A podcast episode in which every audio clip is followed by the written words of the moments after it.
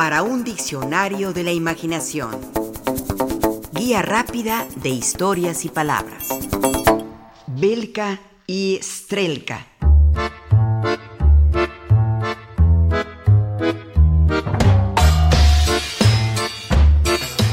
En el Museo de la Cosmonáutica de Moscú, en lo que ahora es Rusia, se encuentran los cuerpos disecados de dos perros, expuestos en una urna de cristal que flanquean uno a cada lado a una de las naves pioneras de la exploración espacial, el Sputnik 5.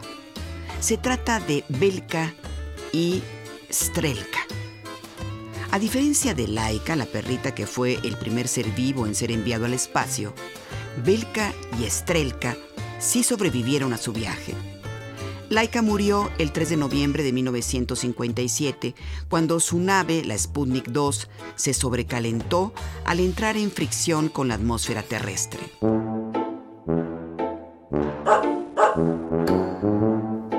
Laika fue una perra callejera que fue seleccionada como la primera viajera espacial.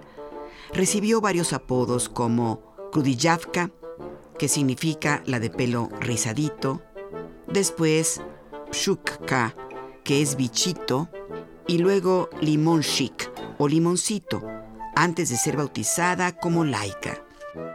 Su sacrificio, así como el de canes como Lishishka y Shaika, que murieron en la misión Korabl Sputnik 1 el 28 de julio de 1960, apenas a unos pocos segundos de su lanzamiento al espacio, abrió las puertas para mejorar las condiciones de los satélites artificiales en previsión de futuros vuelos con seres humanos. 5, 4, 3, 2, 1.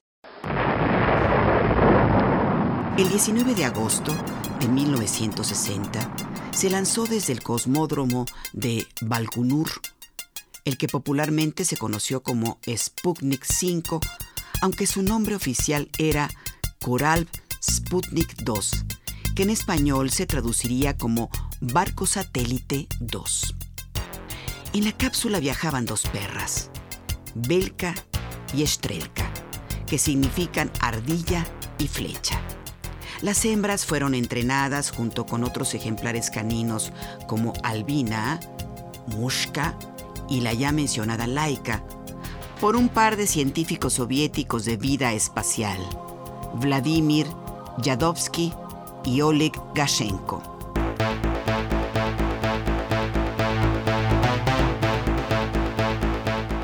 Los ejemplares que se seleccionaron y entrenaron para participar en el programa espacial soviético, leemos en una publicación especializada, no sobrepasaban los 6 kilos de peso, los 35 centímetros de altura y su edad oscilaba entre los 2 y los 6 años todos hembras, puesto que era más fácil desarrollar para ellas un dispositivo para evacuar sus excrementos. Además, su pelambre debía de ser de color claro, para que pudieran distinguirse a través de los monitores y en las filmaciones. Su adiestramiento incluía, además de acostumbrarse a una nueva alimentación, el empleo de máquinas dispensadoras, su adaptación a un espacio cerrado y estrecho y el uso de vestimenta con sensores durante periodos de hasta ocho días. Se les entrenó también en máquinas centrifugadoras para que se adaptaran a la aceleración de lanzamiento del cohete que las mandaría al espacio y se colocaron en espacios donde se simulaban los ruidos propios de una nave espacial.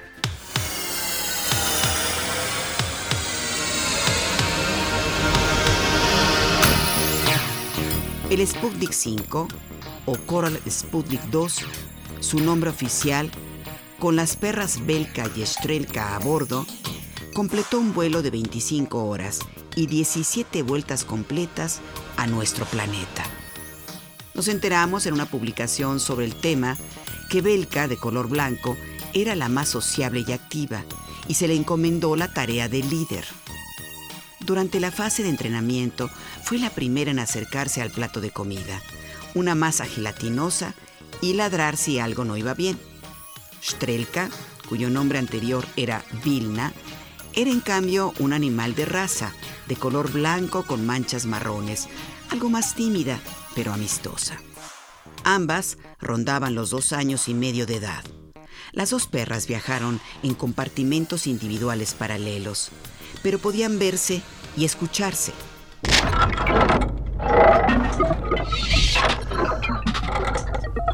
A diferencia del vuelo anterior, el Coral Sputnik 2 disponía de una cápsula de eyección en caso de que surgiera algún contratiempo. En ella viajaban además de Belka y Estrelka una docena de ratones, dos ratas de laboratorio y numerosas plantas e insectos.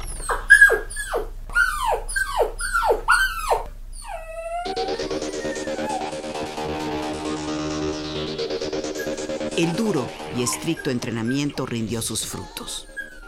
Durante el inicio del vuelo se observó en las perras una respiración y un pulso acelerados, pero durante la trayectoria orbital se calmaron y comieron con apetito. Se controló la presión, la temperatura, la humedad y la calidad del aire que respiraban, que se purificaba periódicamente. Comían y bebían dos veces al día experimentando además la gravedad cero. Se les filmó y se les controló el pulso, la respiración, su temperatura corporal y su telemetría. También se les realizaron electrocardiogramas y fonocardiogramas.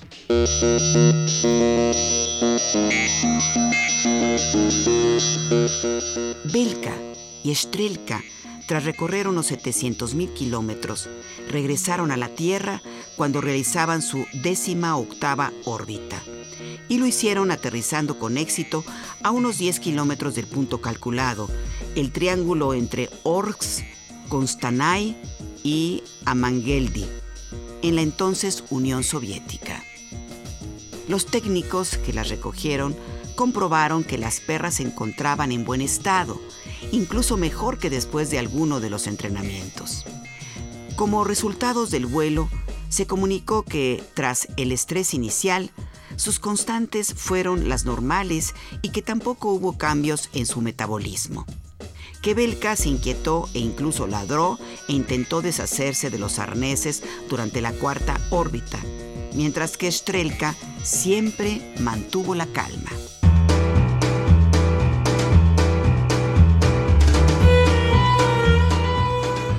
Siguiente de su aterrizaje, la agencia noticiosa soviética TASS organizó una conferencia de prensa donde Belka y Estrelka fueron mostradas con orgullo y lo más importante, vivitas y coleando.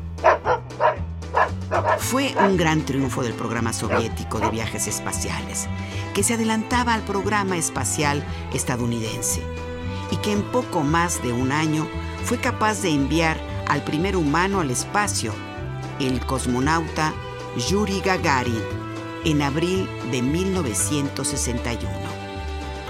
Gagarin fue traído con vida a Tierra tras su viaje espacial, gracias a lo aprendido en anteriores vuelos espaciales, entre ellos el de Sputnik 5 con Belka y Estrelka como sus caninos ocupantes.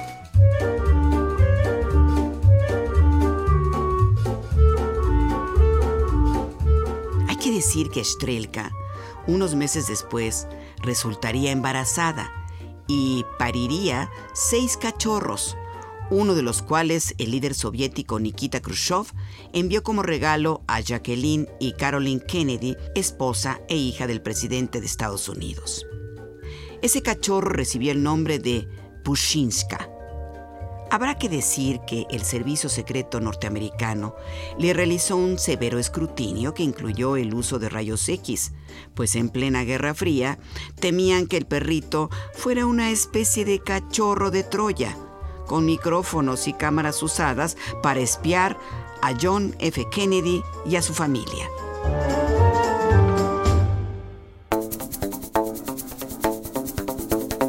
Participamos en este programa Juan Ramírez, Lourdes Mugenburg, María Eugenia Pulido, Mauricio Carrera y Pilar Muñoz.